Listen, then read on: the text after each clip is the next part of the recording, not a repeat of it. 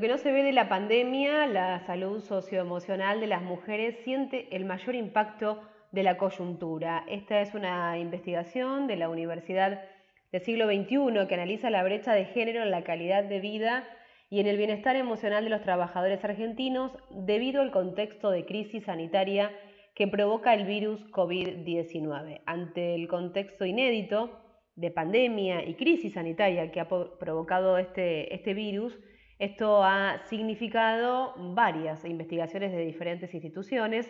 Lo cierto es que hay porcentajes interesantes y que debemos compartir. El 21% de las mujeres manifestó que la falta de energía para realizar actividades de ocio producto de su trabajo, mientras que en los hombres este porcentaje es del 15,3. Los resultados también indican que las mujeres presentan niveles superiores de sintomatología depresiva en comparación con los varones en la situación de pandemia.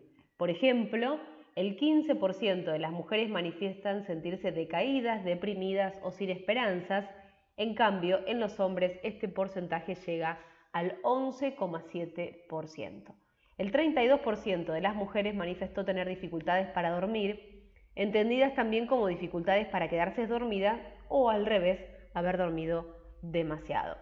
Los resultados en línea con los distintos, los distintos estudios que se han realizado eh, en, la, en la universidad y en este observatorio establecen y abren un gran interrogante a la sociedad. La pandemia permite poner sobre la mesa o nos ha permitido, la importancia de la corresponsabilidad en las tareas del cuidado y visibilizar el tiempo que se dedica a veces desproporcionadamente aún las mujeres a estas tareas que son no remuneradas, que impactan no solo en su economía, sino también en su bienestar físico y emocional. Y no es una cuestión solo del ámbito privado, sino una problemática que tiene consecuencia en el Producto Bruto Interno, en el gasto público y en la calidad de vida de nuestra sociedad.